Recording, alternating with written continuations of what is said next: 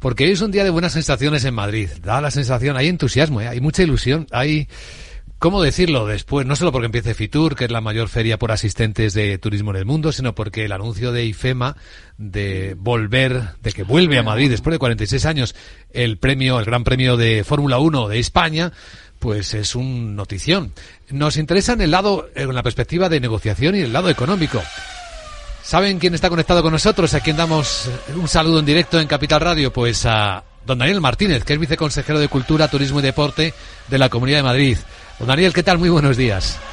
Buenos días, Luis. ¿Qué tal? ¿Cómo estáis? Pues encantados de, de, escucharle. ¿Nos cuenta algún secretillo de la negociación? ¿Cómo ha conseguido la Comunidad de Madrid, venía trabajando desde hace tiempo, IFEMA, en, en traer el, el, Gran Premio de Fórmula 1? ¿Cómo, ¿Cómo se ha hecho esto?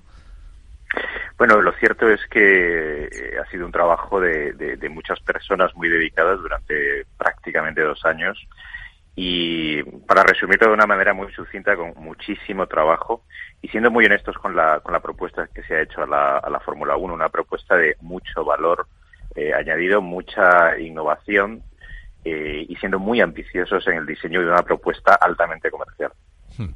Nos interesa la parte económica, porque claro, enfrente está Liberty Media, que es el responsable, el propietario de la Fórmula 1.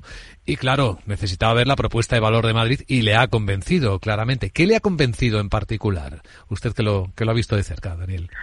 Bueno, lo cierto es que digamos, hay ciertas características, para empezar ya de la localización, ¿no? Primero, uno está eh, muy cerca del aeropuerto, pero, pero a la vez muy cerca del centro de la ciudad en, términos de tiempo de transporte, eh, la posibilidad de tener el metro que lleve a la práctica totalidad de los asistentes del Gran Premio eh, a través de, de, transporte público ha sido también muy importante, pero eso solo es el inicio. Luego está toda la propuesta de la visión, las activaciones, eh, el volumen, vamos a decir, está todo pensado para que vaya a ser un gran premio verdaderamente espectacular y valga la redundancia, un gran premio espectáculo. No solo se quiere hacer un evento deportivo, sino se quiere hacer un gran show eh, al nivel de, de, de la Fórmula 1 a nivel mundial que, que se está desarrollando en este sentido.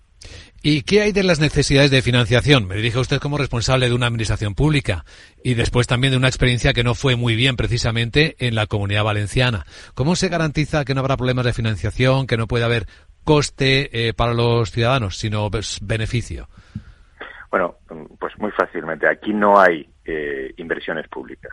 Ni la Comunidad de Madrid ni, ni ninguna otra administración está, está haciendo inversiones eh, y, y, la fórmula que hemos buscado es la alianza con el sector privado, que es quien va a hacer las, las, las grandes inversiones.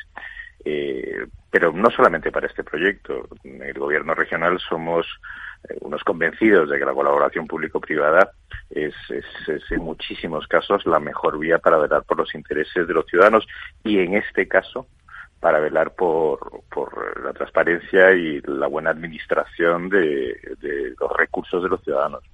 ¿Y puede contarnos algo, viceconsejero, de los acuerdos que ya tiene con el sector privado? ¿Qué va a aportar el sector privado para Gran Premio de Fórmula 1 en Madrid?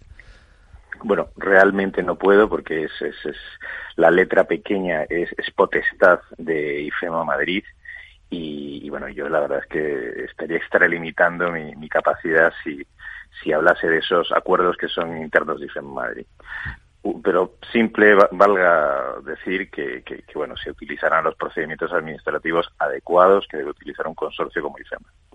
Muy bien, pues Daniel Martínez, viceconsejero de Cultura, Turismo y Deporte de la Comunidad de Madrid. Gracias por contarnos estos detalles importantes para este hecho relevante para la economía de la Comunidad de Madrid y le deseamos un buen día. Bueno, muchísimas gracias.